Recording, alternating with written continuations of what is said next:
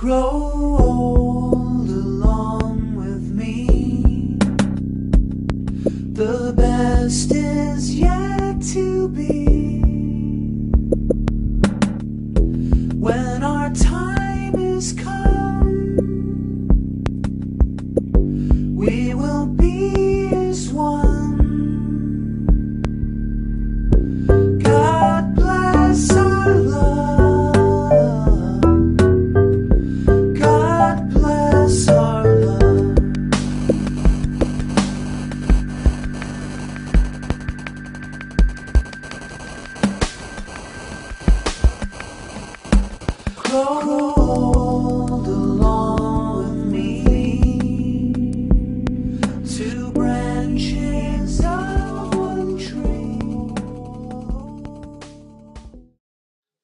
Seguimos nosotros con nuestra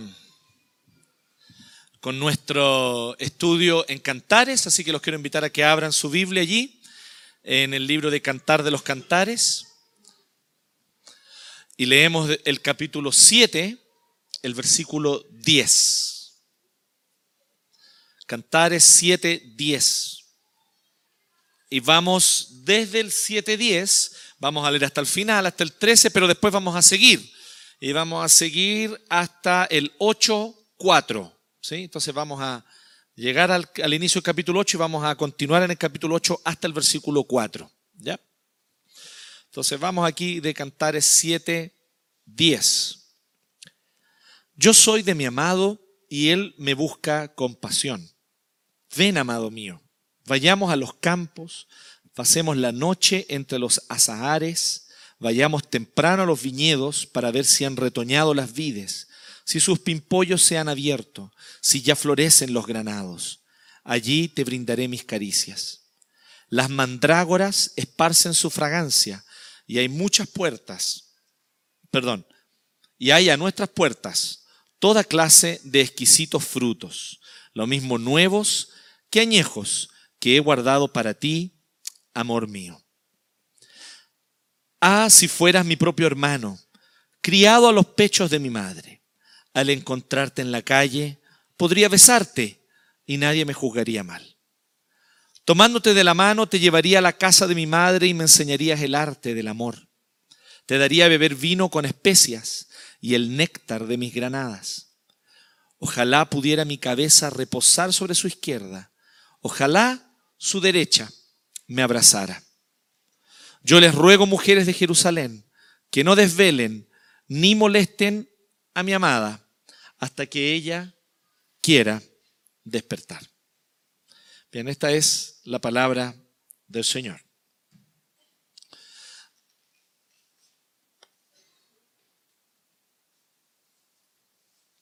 Aquí nosotros ya estamos llegando hacia el final de esta serie. Estamos llegando ya hacia el final del libro de Cantar de los Cantares. Queremos nosotros recomendar a cada uno de ustedes, especialmente aquellos que hoy día tal vez escuchan por primera vez los mensajes que estamos hablando en Cantares, que puedan ahí consultar en el canal de YouTube lo que hemos hablado antes, para que así eh, tengan más o menos claro qué es lo que nosotros estamos tratando de trabajar aquí en Cantares. Eh, no, no es la idea, digamos, eh, que nosotros re- reveamos o volvamos a ver, ¿cierto? Todo lo que ya vimos, eh, pero sí a grandes rasgos recordarles a todos que lo que estamos viendo al ver el libro de Cantares es que estamos viendo una colección de poemas que exaltan el amor matrimonial, que exaltan el amor que esposo y esposa eh, se tienen entre sí, que deben cultivar entre sí, y también vemos nosotros aquí en Cantares eh, no solamente cómo ellos exaltan o cómo es exaltado el amor matrimonial, sino también vemos nosotros aquí cómo ellos van pasando por distintos momentos y etapas hasta ir madurando en las expresiones de amor que se tienen el uno al otro.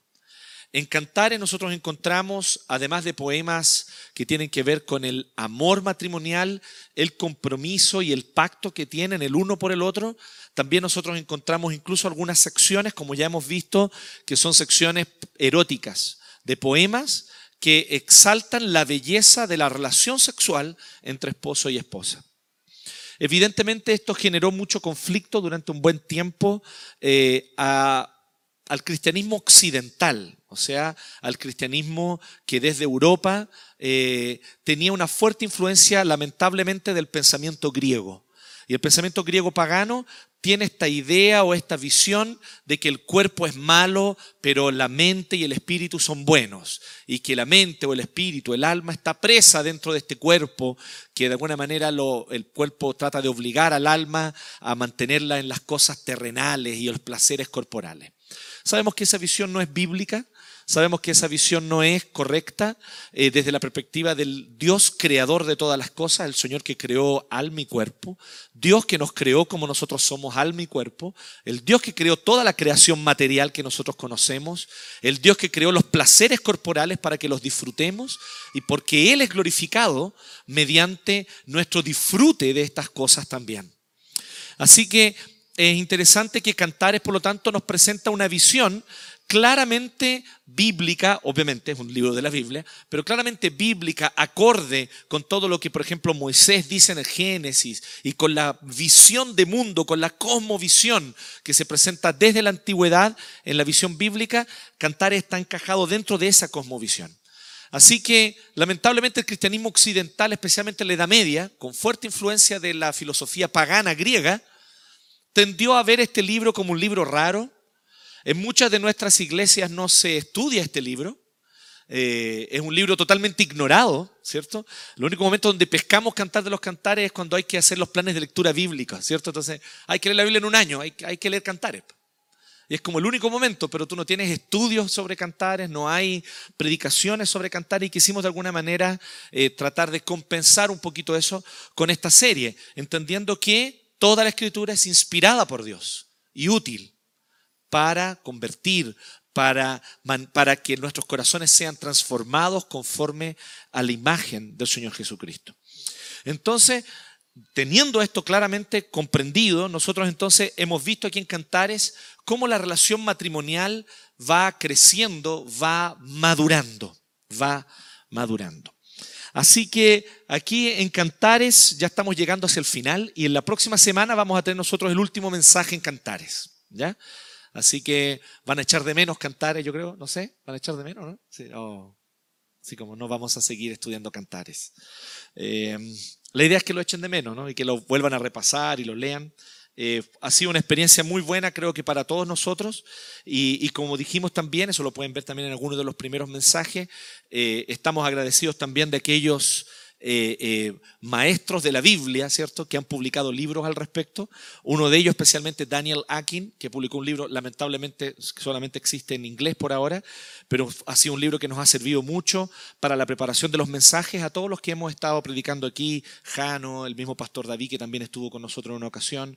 Hemos estado usando bastante ese comentario, que es un excelente comentario al libro de Cantares. Así que, bien, dicho eso entonces, Vamos nosotros ahora, hoy día, a ver un poquito el otro lado de lo que vimos la semana pasada. La semana pasada vimos lo que ellas quieren, ¿cierto? ¿Se acuerdan de esa película de Mel Gibson? Pésima.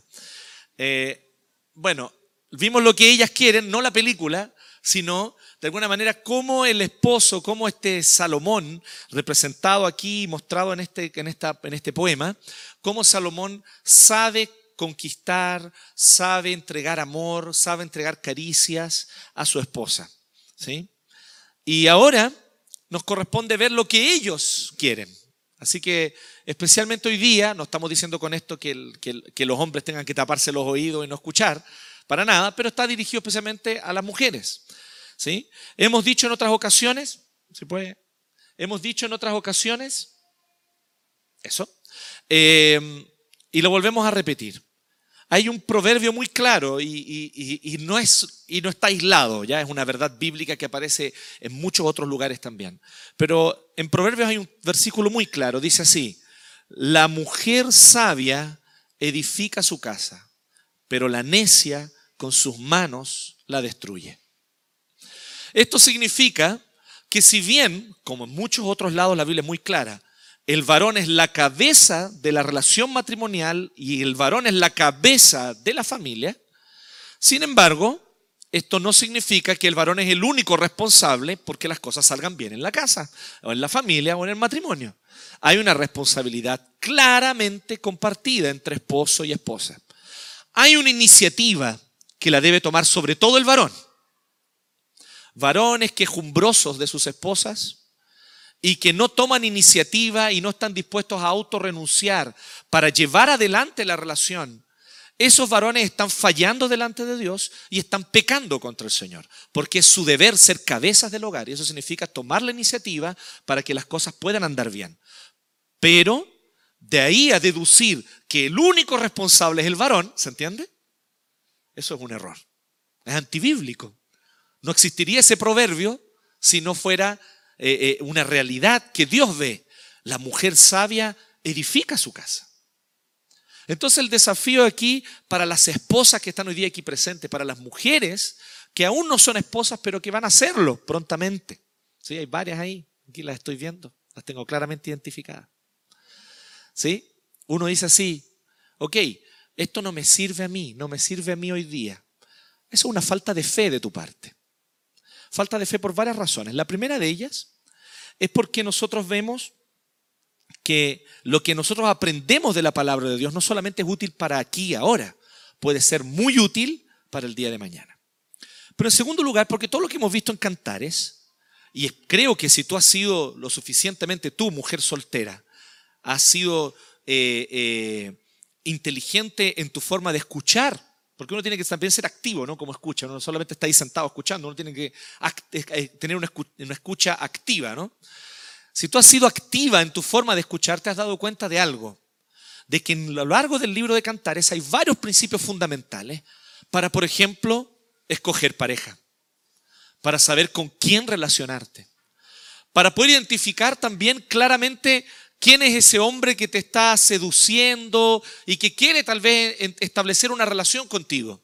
Y bien, si eso está pasando en tu vida, bacán, eso es muy bueno. Pero tú tienes que preguntarte por su carácter, por su vida. Y creo que Cantares te da algunas luces también sobre eso que ya sirven desde ya para ahora.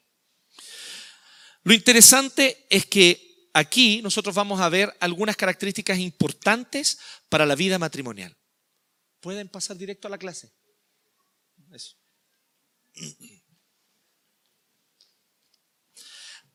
Entonces, si nosotros, los noté como perdidos, desorientados. Si observamos entonces aquí, vamos a ver algunas cosas que podemos aprender de la sulamita.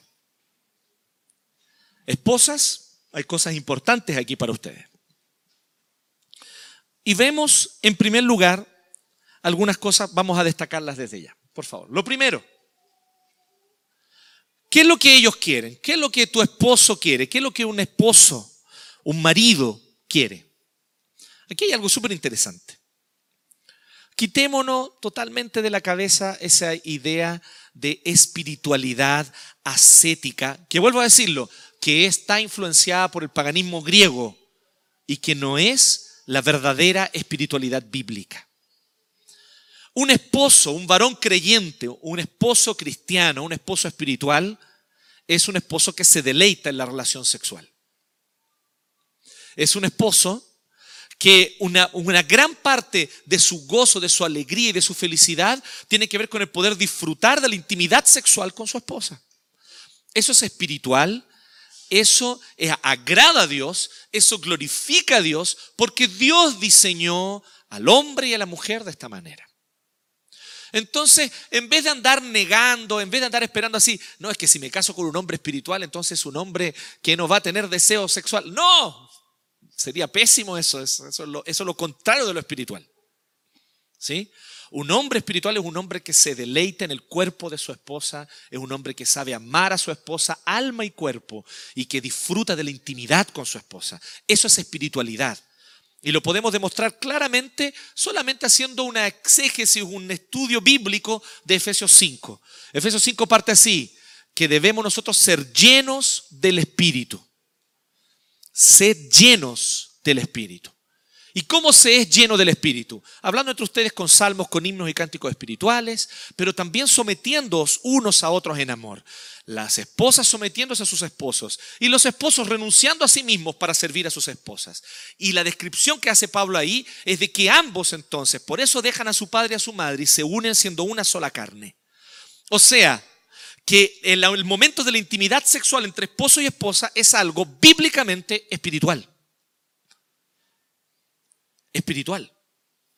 Y que puede ser altamente disfrutado por ambos justamente cuando ambos, esposo y esposa, están llenos del Espíritu. ¿Por qué? Porque cuando uno está lleno del Espíritu, uno ya no está buscando el placer para sí mismo, sino busca dar placer a la persona que ama. Su principal preocupación no es tomar, exigir, sino dar, entregar. Y la relación sexual verdaderamente placentera es esa, donde ambos están activamente comprometidos, no en tomar, sino en entregar, en entregar placer el uno al otro. Entonces la plenitud del espíritu, entre otras cosas, contribuye a que haya mayor felicidad sexual en el matrimonio. Es una de las consecuencias directas y explícitas dichas por Pablo en Efesios 5 y 6. Entonces, si nosotros observamos esto, podemos entender esta primera cosa. Lo que ellos quieren, que seas proactiva en la intimidad. ¿Sí? Existe un concepto y la sulamita rompe ese concepto. Es maravilloso. La sulamita es una mujer que enseña muchas cosas. Existe un concepto de que la mujer cristiana es una mujer recatada. Y sí, con los demás tiene que ser recatada. ¿Sí? Tiene que ser, vamos a ver eso el próximo, el próximo eh, mensaje, tiene que ser un muro para cualquier hombre que no es su esposo. Pero para su esposo tiene que ser una puerta. ¿Sí? Una puerta que se abre, que está dispuesta a entregarse y que disfruta de la intimidad. Fíjense cómo es la sulamita, solamente un dato estadístico así de cantares. La sulamita es la que habla más en cantar de los cantares. Ustedes dirán, ah, claro, obvio, porque es mujer y por eso habla más. No se vayan por ese lado, ¿sí? Creo que la idea aquí es un poco más profunda, ¿sí? Es la que habla más, es la que habla primero, y es la que habla más abiertamente sobre el deseo sexual que ella siente en su esposo. Ahora, fíjense en esto, yo me pongo a pensar, yo veo, cada vez me fascina más cantares. yo me pongo a pensar, esta colección de poemas solo podría haber sido inspirado por Dios. Siglo X antes de Cristo, en el Oriente Medio, culturas patriarcales, probablemente altamente machistas, de repente un libro aparece queriendo enseñarle a los jóvenes y a los varones que se van a casar que ellos deben buscar que su esposa, que la mujer sea feliz, sea servida, que ella pueda ser y pueda encontrar satisfacción sexual y en todos los demás aspectos de parte de ellos. Que ellos deben ser esposos que sirven a sus esposas. Entonces cuando yo veo cantar, yo digo, esto es tremendo. O sea, eh, eh, ¿Cómo es posible que esto haya surgido en el Oriente Medio en el siglo X antes de Cristo? Sin duda alguna tenemos aquí un texto inspirado por Dios. Inspirado por Dios. Contra la corriente cultural de aquella época y, por qué no decirlo también, de nuestra época. Todavía esto sigue siendo verdad. Todavía para muchos hombres la mujer es un objeto. Entonces aquí vemos a una sulamita feliz. Vemos a una sulamita que siente gozo en la relación sexual. Vemos a una sulamita que siente gozo en disfrutar de la intimidad con su esposo. Entonces aquí una primera cosa, que seas proactiva en la intimidad es lo primero que tu esposo quiere. Miren el 10. El 10 dice así, yo soy de mi amado y él me busca compasión. Puede ponerlo nomás. Diciéndole que eres suya. Dile, díselo. Nosotros eh, hemos estado hablando al respecto de esto. Eh, la necesidad de aprender a hablar, a decir las cosas. ¿sí? Eh, es algo que, a los varones nos cuesta mucho, ¿sí? Nos cuesta mucho ser abiertos en hablar las cosas, ser explícitos en expresar nuestro amor, nuestro cariño, nuestra admiración, en decir que encontramos hermosa a nuestra esposa. Lo pensamos, yo sé que lo pensamos, lo sentimos, pero no lo decimos. Y, y, qué error tan grave cometemos cuando hacemos esto. Pero también de parte de la esposa debe haber también esa proactividad en decirlo. Decirle que Él es especial, que tú le perteneces a Él. Esto es importante. Y, ella le está diciendo, yo soy tuya, yo, yo- no, no hay otra persona, jamás la habrá y no quiero que haya jamás otra persona, solo tú. Solo tú, solo que tú me toques, solo que tú me acaricies, solo que tú me protejas, solo contigo tener esta intimidad, solo contigo tener esta complicidad, con nadie más. Yo soy tuya. ¿Cómo están esas palabras, esposas? ¿Sí? Que yo sé que las esposas se quejan y con justa razón, ¿eh? no estoy diciendo que creo que es verdad. Se quejan mucho de la falta de palabras y de, y de cariño de, los, de nosotros, de los esposos. Pecado que cometemos con mucha frecuencia. Pero ¿cómo estás tú en esa área también, esposa? ¿Cómo estás tú? ¿Tú estás siendo explícita en decirle a tu esposo? En decirle que lo amas, decirle que lo extrañas cuando no lo ves, decirle que eres suya. Aquí hay una su- sulamita, una esposa que sabe verbalizar y lo dice explícitamente.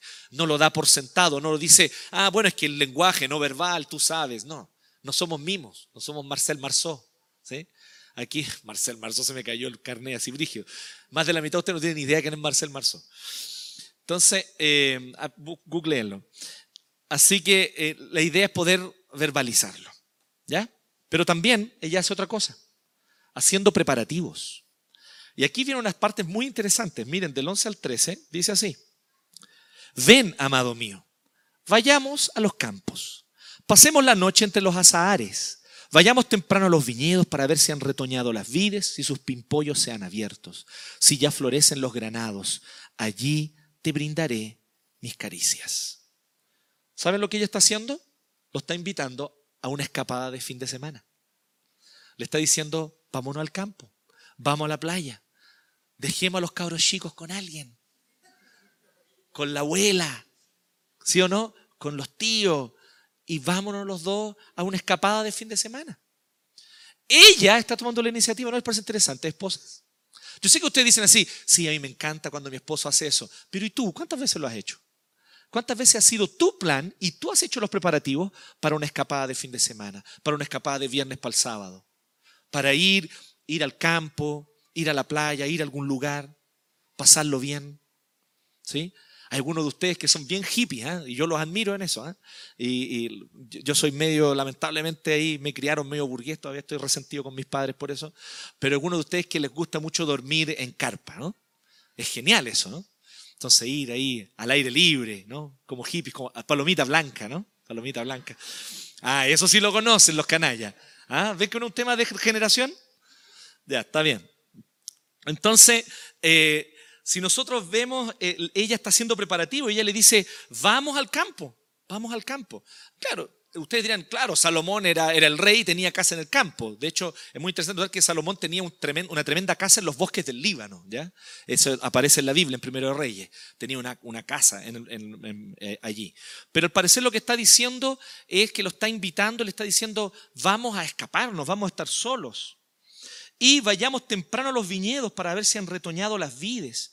Entonces, y habla de los granados. Es interesante, porque los granados, justamente las granadas, eran consideradas en la antigüedad como una especie de frutas también afrodisíacas. ¿sí? Entonces son un símbolo claro, las granadas son un símbolo claro de también el placer sexual. Así que ella lo está invitando, está haciendo los preparativos y quieren que se haga una escapada de fin de semana justamente para poder disfrutar juntos. Entonces, aquí entra un factor súper interesante. Vemos de nuevo una mujer proactiva, haciendo preparativos para poder estar los dos a solas. Tal vez no necesariamente, ah, vamos a salir de la ciudad, no necesariamente, pero el simple hecho de, vamos, voy a dejar a los niños en otro lado, van a quedar con otra persona esta noche. Y aquí mismo en la casa preparar una cena. ¿Sí? No hay lucas para ir un fin de semana afuera, muchas veces. Pero sí las hay para quedarse en la casa y hacer algo especial ese día. Comprar unos vinitos, unos late harvest que le gustan mucho a las mujeres, ¿cierto? Entonces, esas son cosas y cualquier otro tipo de vinos que ustedes le pueden, preguntar a José Luis aquí que los puede aconsejar al respecto. Entonces, sí, José Luis, ¿qué vino es afrodisíaco? Y él les va a mostrar ahí la gran variedad. Entonces, eh, aquí nosotros notamos a una mujer que es proactiva en hacer planes. Otra cosa, nuevamente, contracultural, ¿se fijan o no? Esta idea de la, de la, de la, de la mujer eh, que no, que no, que, ella no toma la iniciativa. El esposo tiene que siempre estar tomando la iniciativa. Ella no. Eso, eso tiene que ir pasando a medida que va madurando la relación de esposo y esposa. Aquí ya es una esposa mucho más segura de sí misma, mucho más segura de lo que quiere y que por lo tanto ella sabe que a su esposo le hace bien que ella tome la iniciativa. Así que ella lo hace. Hay una tercera cosa también aquí. Siendo creativa. Esto es maravilloso. Dice el versículo 13, las mandrágoras esparcen su fragancia y hay a nuestras puertas toda clase de exquisitos frutos, lo mismo nuevos que añejos, que he guardado para ti, amor mío. Las mandrágoras eran una especie de raíz, ¿sí? Eh, eran unas plantas que la raíz tenía una forma medio extrañas que parecían así como, como seres humanos, ¿no? como pequeños, como guaguitas, eso parecían. ¿sí? Eh, las raíces. ¿sí? Entonces, eh, había toda una, una leyenda popular en, en, en, la Europa pagana durante la Edad Media con respecto a que las mandrágoras, las mandrágoras tendrían poderes mágicos. Pero también está la idea, y eso aparece en la Biblia, de las mandrágoras como eh, una planta que puede ser afrodisíaca e incluso que puede ser eh, o puede contribuir a la fertilidad. ¿Sí? Una planta de la fertilidad. Tanto así que en Génesis hay una disputa entre Raquel y Lea, ¿sí? que eran las esposas de Jacob, que ellas se pelean porque resulta que uno de los hijos de Lea encuentra una mandrágora. Y entonces Raquel quiere la mandrágora porque ella no podía tener hijos. Entonces es interesante, por ejemplo, eso aparece ahí en el Génesis que ellas disputan por causa de una mandrágora. Lo interesante es la conclusión del texto, porque la conclusión del texto es que Raquel queda embarazada no por la mandrágora, sino porque el Señor escuchó su clamor, dice. Y Dios escuchó el clamor de Raquel y entonces ella quedó embarazada. O sea, no tuvo nada que la mandrágora, pero ella, ella quería de alguna manera quedar embarazada. Entonces la mandrágora está asociada con esto, está asociada eh, eh, con la fertilidad y también con lo afrodisíaco. Entonces está diciendo que las mandrágoras ya esparcen su fragancia, o sea, ya podemos sentir el aroma, ¿cierto? Eh, o, el del deseo sexual. Lo que está hablando ella, obviamente en un lenguaje metafórico, está diciendo, yo quiero estar contigo, quiero que tú estés conmigo y quiero que nosotros, y ya están los dos ya entrando en calor. Eso es prácticamente lo que está ocurriendo. Y entonces ella le dice así, hay a nuestras puertas toda clase de exquisitos frutos, lo mismo nuevos que añejos. Interesante esto. Esta es una esposa que es creativa, que de vez en cuando trae algo nuevo. ¿Sí? Algo nuevo a la cama, algo nuevo a la relación sexual, algo nuevo o una caricia nueva, algo distinto que no han probado antes. Y ella está dispuesta entonces a probar algo diferente. Es interesante notar aquí, a la luz de la escritura, porque sé que han, habido preguntas muy concretas. En, en, Cantares surgen, cuando estudia Cantares, y surgen preguntas como esta. Algunos consideran que es vulgar hablar de esto en la iglesia. ¿sí? Yo creo que no, por eso lo voy a hablar. Yo creo que no, que no lo es. Yo creo que estamos hablando aquí de principios generales que es importante mantenerlos claros. Y algunos dicen así, ¿qué es lo que se puede hacer entre esposo y esposa? ¿Qué tipo ¿Solo la posición del misionero porque es misionero, porque es cristiana? Es una estupidez. Pero, ¿qué, ¿qué, se puede hacer entre esposo y esposa? La verdad es que yo creo que bíblicamente, la luz de la escritura, no solamente con relación a lo que la Biblia dice sobre sexo, que la Biblia, como estamos viendo, habla sobre sexo, pero la luz también de cómo la Biblia habla en general de muchas cosas del ser humano, yo diría que hay algunos principios aquí para observar. El primero de ellos cualquier cosa que ambos estén de acuerdo y de verdad quieran. Jamás, jamás un esposo intentar obligar o forzar a la esposa a algo que ella no quiera. Eso ya es violentar totalmente el pacto matrimonial.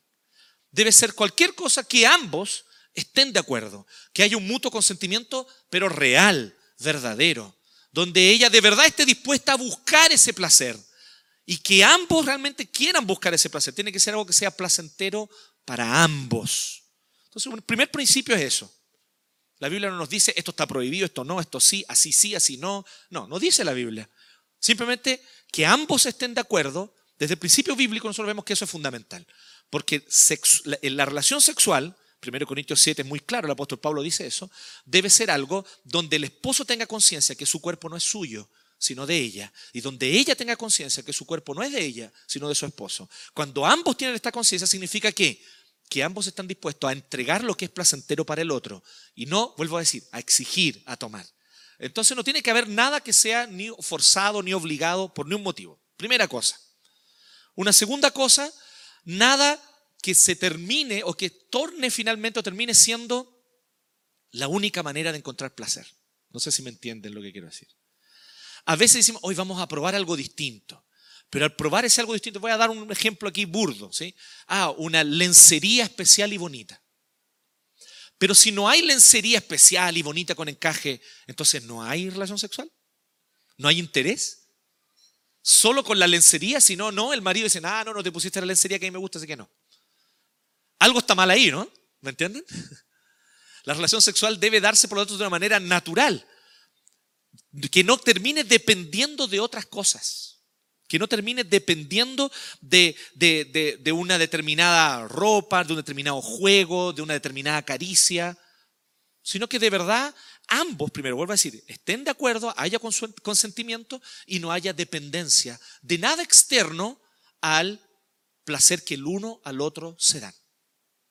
Entonces eso es importante, que pueda en este sentido la relación sexual fluir desde esa manera. Aquí nosotros vemos que ella está dispuesta a probar algo nuevo. Y le está diciendo así, tengo un par de ideas que no hemos intentado. ¿Sí? ¿Qué ideas eran? No lo sabemos. No lo sabemos. ¿Sí? ¿Se incluiría látex? Probablemente no, porque no existía el látex en ese tiempo, así que esa fue una muy mala broma, lo sé. Lo podemos editar después. Entonces, eh, la, idea es que ellos están dispuestos y ella está dispuesta a probar algo nuevo. Qué interesante eso. Ella llegó con una idea nueva. Ella está diciendo, ¿se fijan? Yo tengo para ti tantos frutos nuevos como añejos. O sea, vamos a probar lo que, vamos a disfrutar lo que siempre nos ha gustado, pero también estoy dispuesta a probar un par de cosas nuevas que vi por ahí. ¿Sí? Entonces, las Cosmopolitan siempre ayudan, ¿no? Cosmopolitan, ¿sí? Ahí surgen algunas ideas en las Cosmopolitan de repente. ¿Sí? Que es una revista muy estúpida, pero, pero tiene como de repente sus tips, ¿no? Así. Entonces, eh, aquí nosotros vemos que ella está dispuesta. De nuevo, ¿qué es lo que vemos aquí? Una mujer espiritual. ¿Qué es una mujer espiritual? Es una mujer que está dispuesta y que quiere sentir el gozo y el placer de la intimidad sexual con su esposo. Y es proactiva, vuelvo a decirlo, es proactiva. Entonces, nuevamente, ¿cómo es la mujer espiritual? Es una mujer que es muy recatada, que el esposo tiene que buscarla para tener relaciones si no ella no quiere. No, eso es lo contrario de una mujer espiritual. Una mujer espiritual disfruta la relación sexual y es proactiva. También una segunda cosa, que sea su amiga, tanto como su amante. Este es un segundo aspecto también, ¿sí? que sea su amiga, tanto como su amante. ¿sí? Ya lo decía Miguel Bosé, ¿no? El tiempo no fue tiempo entre nosotros. Estando juntos nos sentimos infinitos. Y el universo era pequeño comparado con lo que éramos tú y yo. Qué hermoso, ¿no? Qué grande Miguel Bosé.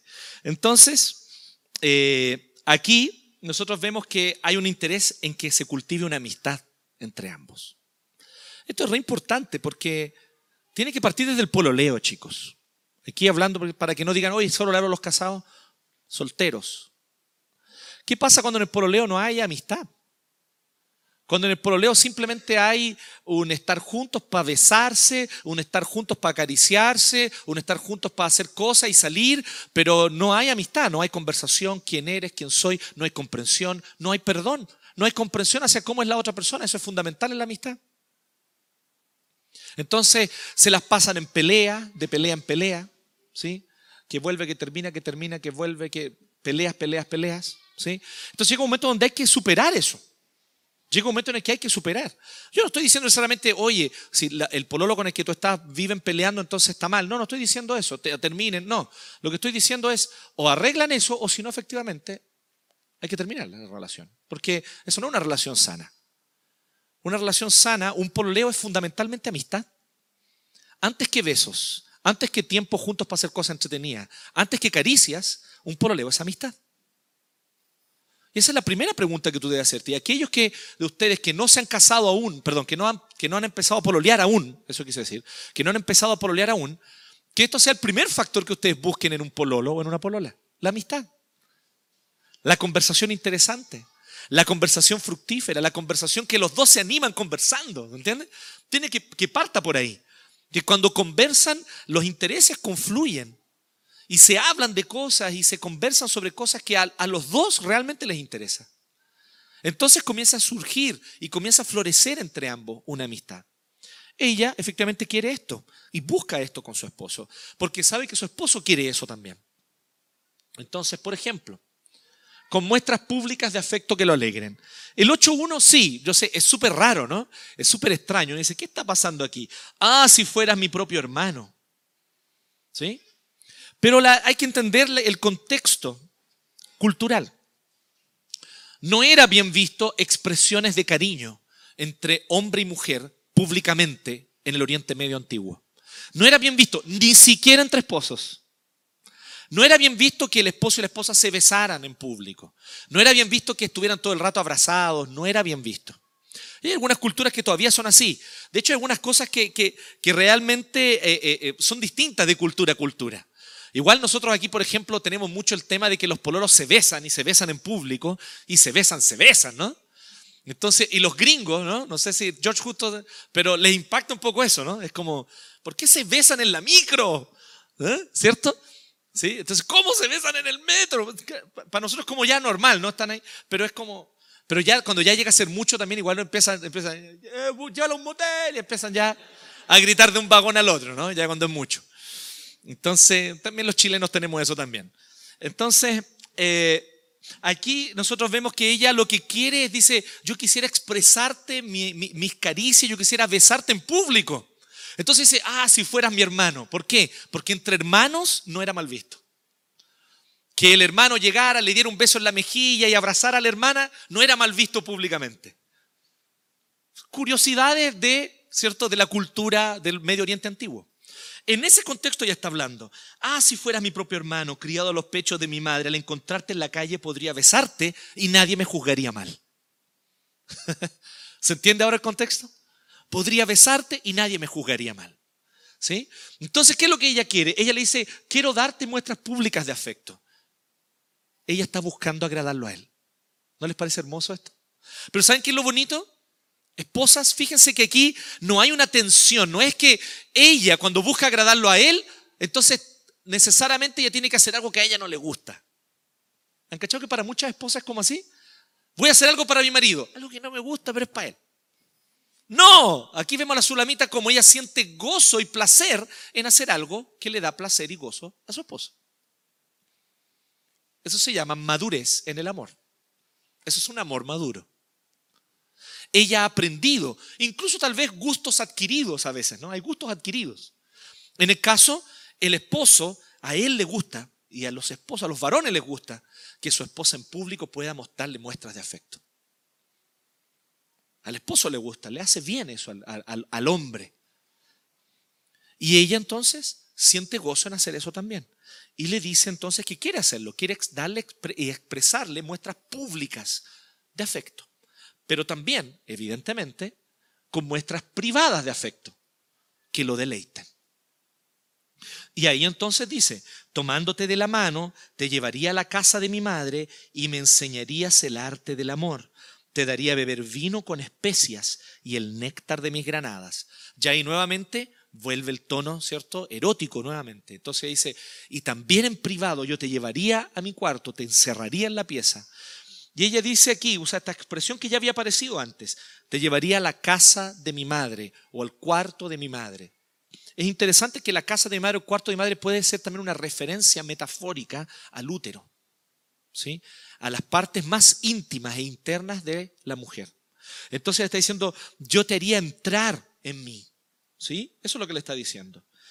Y tú me deleitarías a mí, porque dice, me enseñarías el arte del amor. ¿Sí? Entonces aquí nosotros diríamos, ¿qué está pasando aquí? ¿Saben qué es lo que está pasando? Hay como un jugueteo aquí. Hay un juego aquí. Hay un juego, un juego sexual muy interesante. Miren lo que ella dice. Dice que tomándote de la mano te llevaría. Esa palabra ahí, te llevaría, literalmente en el hebreo significa liderar como un general lidera a sus tropas. Significa liderar como un rey da un mandato y los súbditos obedecen. ¿Se fija que hay un juego aquí? Ella se está poniendo juguetona. Eso es lo que está ocurriendo aquí, literalmente. Ella le está diciendo, y vamos a jugar a que yo te mando. ¿Sí? Es interesante aquí. Entonces dice, yo tomaría la iniciativa, yo te tomo y yo te lideraría. Y tú entonces entrarías en mí y tú me enseñarías el arte del amor. Jugando casi como jugando a roles, ¿se entiende? Entonces algunos, varios en realidad de los intérpretes, apuntan aquí a que claramente hay un deleite que ambos, vuelvo a decir aquí, volvemos a lo mismo. ¿Es lícito esposo y esposa, por ejemplo, en la intimidad jugar a roles? Según lo que veo aquí, incluso sí, es lícito. Es correcto bíblicamente, pero volvemos a decir nuevamente, si ambos están de acuerdo. Por favor, aquí es súper importante, ¿eh? esposo, esposa, al salir de aquí, ¿cierto? No vayan y le digan así a la esposa, viste, la Biblia lo dice, así que tenéis que hacerlo. Error, mal, así, no, no hagan eso. Evidentemente lo que está diciendo aquí, lo que está diciendo Cantares, es cómo Salomón y la Sulamita disfrutan del el sexo ambos de una manera madura. Pero lo que está mostrando aquí también es que ambos están disfrutando porque ambos quieren, ambos están de acuerdo. Entonces, cuidado aquí con el tema de, ah, pero Cantares lo dice, entonces tenéis que hacerlo. No, no, no, no caigan en eso, ¿sí?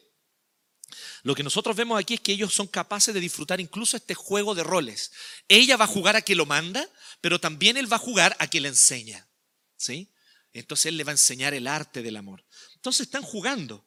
Te daría beber vino con especias y el néctar de mis granadas. En general aquí los intérpretes apuntan a que las granadas está haciendo una referencia a sus senos. Entonces tú beberías el néctar de mis granadas, es evidente lo que ella está diciendo. Así que muestras privadas de afecto que lo deleiten. Pero también, siguiendo, que seas fiel en tu devoción hacia Él. Que seas fiel en tu devoción hacia Él. Esta es una tercera cosa que los esposos quieren de ustedes, esposa.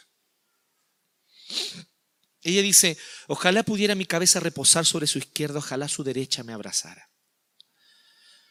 Lo que está expresando ella es el deseo y el anhelo de que no solamente ellos los dos tienen la relación sexual. Es interesante que al estudiar a los intérpretes bíblicos aquí en general una coincidencia de que ella estaría apuntando al momento del abrazo y de las caricias después que la relación sexual ya terminó. Ambos llegaron al clímax y ambos entonces se abrazan y él la abraza. Y mire, la descripción es muy clara, que mi cabeza reposara sobre su izquierda y su derecha me abrazara. Entonces él la está sosteniendo y se queda allí un rato. ¿Sí? No es la idea, ¿cierto? Que, ah, ya terminó la relación sexual, listo, me voy a fumar un cigarrito. ¿Sí? Ah, ya terminó la relación sexual. No, no, ahora voy a aprovechar de contestar mi email. No, sino que efectivamente el disfrutar de ese tiempo posterior, quedándose los dos ahí abrazados y él abrazándola a ella.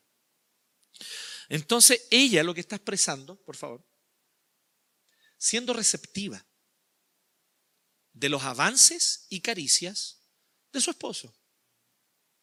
¿Sí? Porque esto es un tema que es claro. Todo esposo todo esposo, más tarde o temprano, se cansa de que cada avance que él quiera tener con su esposa es rechazado. Esa es la manera más efectiva y eficiente de desanimar a tu esposo. Y después tú te preguntas por qué él no es cariñoso conmigo. No es muy, no es muy, hay, que, sumar dos más dos nomás, ¿me entiendes? No es muy difícil deducirlo. Si cada vez que él quiere expresar avances y caricias y cada vez hay un rechazo, en vez de una receptividad, evidentemente eso termina desmoralizando, eso termina desanimando a todo hombre, a todo esposo. Que después simplemente dice, bueno, al parecer no quiere entonces muestras de amor, no quiere muestras de cariño, no quiere que, que haya avances en ese aspecto. Entonces aquí ella es receptiva y ella quiere que él la abrace. Pero también nosotros vemos que en el versículo 4 vuelve a aparecer por tercera y última vez el famoso texto que ya apareció antes. Yo les ruego, mujeres de Jerusalén, y aquí está dirigido directamente a las solteras, así que hay palabras para las solteras y aquí está directo. Yo les ruego a las solteras de Jerusalén que no desvelen ni molesten al amor hasta que éste quiera. Vuelvo a decir, aquí lamentablemente la nueva versión internacional fue demasiado arriesgada en su manera de traducir. Literalmente lo que está diciendo es que no desvelen ni molesten al amor hasta que éste quiera. ¿Qué significa esto? No andar apurando los procesos que deben darse de manera natural y con calma. No andar apurando los procesos que deben darse entre un hombre y una mujer. Que no desvelen ni despierten al amor hasta que éste quiera. Ese era el compromiso que ella había tomado desde su tiempo de noviazgo, no sé si se acuerdan de eso. Y desde su tiempo de noviazgo había comprendido claramente que ella iba a disfrutar, aunque tenía deseos de estar con su novio, pero ella iba a disfrutar de la relación sexual solamente en el contexto del pacto matrimonial. Una vez que ellos se casaron, ella vuelve nuevamente a exhortar y a decir, qué bueno fue esperar. Y ella dice por segunda vez, no desvelen, no despierten el amor hasta que éste quiera. Para mí fue bueno esperar, valió la pena la espera. Y ahora, ya una mujer madura, ella vuelve nuevamente a dar este consejo. Vale la pena esperar. Vale la pena descubrir ambos en el contexto del pacto matrimonial el placer de la relación sexual. Vale la pena esperar. Entonces, ella vuelve a afirmar su compromiso manteniendo sus convicciones y compromisos con un amor real y duradero. ¿Qué significa esto? Que ella ahora, una mujer madura, casada, ella que ya lleva un buen tiempo de matrimonio y que han crecido en esta relación matrimonial con su esposo, ella hoy día está diciendo por tercera vez, miren qué interesante, por tercera vez está diciendo, vale la pena involucrarse en el pacto matrimonial. Muchas mujeres llegan a esta etapa y comienzan a sentirse que han perdido su vida. Comienzan a decir, es que he perdido mi juventud, entregándome a un esposo que no siempre es cariñoso, teniendo que cuidar hijos, teniendo que llevar adelante una casa tal vez, y siento que he perdido mi tiempo. Hoy día más que nunca se está dando un fenómeno que antes era relativamente común con hombres, pero ahora también se está dando con mujeres, que son las mujeres que llegando a los 40 se empiezan a aburrir y entonces abandonan a sus maridos para ir en busca de aventura, que lo único que les traen a ellas finalmente es decepción. No les trae nada más. No sean necias, esposa. Jamás el tiempo invertido en el amor duradero es tiempo perdido. Y aquí es donde evidentemente hay un papel que nosotros los esposos tenemos. Hagamos también que valga la pena. Nuestras esposas han tenido que renunciar a muchas cosas para casarse con nosotros, estar con nosotros. Algunas de ellas tal vez dejaron sus estudios para empezar una familia contigo. No sé si fue tu caso. Tal vez tu esposa dejó una carrera profesional, tenía una profesión y dejó esa carrera para estar contigo. ¿Hemos sabido nosotros compensar a nuestras esposas? Entonces también aquí hay un llamado para nosotros los esposos. Pero sin duda alguna también hay una responsabilidad de cada mujer de que no se deje seducir por la lógica mundana. Ay, que perdí mi tiempo. Es que todos estos años eh, cuidando a, a niños, ¿cierto? Teniendo hijos, o estos años fiel a un solo hombre, son años perdidos. Nunca pienses eso el amor real y duradero siempre vale la pena. Y aquí es la Sulamita la que lo está diciendo. Ya es una mujer madura. Ya es una mujer que ha crecido, que ha madurado, ya es una mujer segura de sí misma, ya es una mujer que ha pasado por distintas etapas, como ya vimos, incluso ya pasaron por crisis en su matrimonio. Y ella dice hoy día, valió la pena la espera y valió la pena involucrarme en el amor duradero. Valió la pena. Entonces, no desvelen ni molesten al amor hasta que éste quiera. ¿Será que nosotros podemos hoy día escuchar claramente este, este consejo de parte de la Sulamita? ¿Será que ustedes, esposas, pueden hoy día escuchar claramente el consejo de la Sulamita? La serpiente en el Edén fue la primera que le enseñó a la mujer a sentir ingratitud e insatisfacción. Ella fue la que le dijo, pero coman de este fruto. Dios les quiere esconder este fruto, porque él sabe que hay algo bueno detrás de él. Es la serpiente. Esa es la lógica de Satanás. La lógica de Cristo es la de la autoentrega, la de la autorrenuncia, pero más importante que esto, la del aprender el difícil arte de la gratitud y el gozo, ¿dónde estoy? ¿Con quién vivo? Y siendo quien soy. Esto es un arte, pero es un arte que tiene grandes recompensas. Porque la mujer que está siempre buscando, siempre insatisfecha, siempre con ingratitud y buscando algo nuevo y diferente, esa mujer nunca va a encontrar satisfacción. Pero la mujer que sabe ser agradecida con quien es hoy, con lo que vive hoy, con el lugar donde vive, con la vida que tiene hoy, y que le dice, Señor, gracias por el hoy, por lo que tengo, por lo que soy ahora, y siente gozo en eso, la mujer que aprende el arte del contentamiento es la mujer feliz. Y esto es un principio no solo para mujeres, también para hombres. Hombres y mujeres por igual, en esto no hay diferencia de género. Para los hombres es lo mismo también. El hombre que está siempre quejumbroso, insatisfecho, es el hombre que nunca va a encontrar felicidad, aunque pruebe cosas nuevas. Siempre el placer le va a durar poco. Pero el hombre que sabe tener contentamiento con lo que Dios le da hoy, aquí y ahora, es el varón que sabe ser feliz.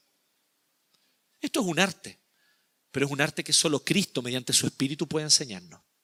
Y aquí nosotros vemos entonces que la sulamita no solamente ha aprendido ese arte, sino que está madura en ese arte. Así que ella disfruta plenamente de estar casada con quien está casada, de la relación sexual con quien es su esposo y de haberse entregado a él. Incluso ella está feliz de haber esperado para entregarse a él. Ella dice, valió la pena. Si nosotros vemos entonces como una última cosa final que yo quisiera decir, podemos nosotros ver de qué maneras Dios nos regala por su gracia y por su misericordia la bendición de disfrutar de las cosas de este mundo. Saquémonos la idea de que disfrutar de las cosas que Dios creó es ser poco espiritual o casi que traicionar a Dios. Es todo lo contrario.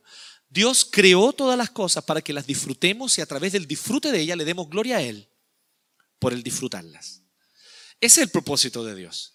Y aquí nosotros vemos cómo ambos pueden disfrutar, esposo y esposa, de la bendición del pacto matrimonial. Pero también nosotros vemos algo súper importante, vemos la gracia, que la gracia es fundamental. No solamente porque Dios por su gracia nos da la oportunidad de vivir vidas matrimoniales, sino también la gracia es fundamental porque aprendemos de la gracia de Cristo hacia nosotros que la base y el fundamento del amor duradero en el matrimonio es la autorrenuncia. Jesucristo se despojó a sí mismo para habitar entre nosotros. Anduvo como siervo. Fue como siervo hasta la muerte. Y fue hasta la muerte de cruz. Para que mediante esa muerte de cruz, tú y yo pudiéramos encontrar redención, perdón y salvación. Jesucristo nos muestra qué es el amor. El amor es la autorrenuncia, el amor es negarse a sí mismo, el amor es autorrenunciar para entregarse al otro. Y esto es verdad tanto para varones como para mujeres. Entonces, mujeres, salgan de su comodidad, salgan de su comodidad. No solamente hay un llamado solemne a los hombres a la autorrenuncia por el bien de sus esposas, también hay un llamado a las esposas a la autorrenuncia para hacer felices a sus esposos. Este llamado es para todos los que somos cristianos. Porque Cristo es el ejemplo de esto. Cristo es el ejemplo de esto. Entonces, el desafío está en mirar a Cristo, contemplar su gracia y vamos a aprender de él.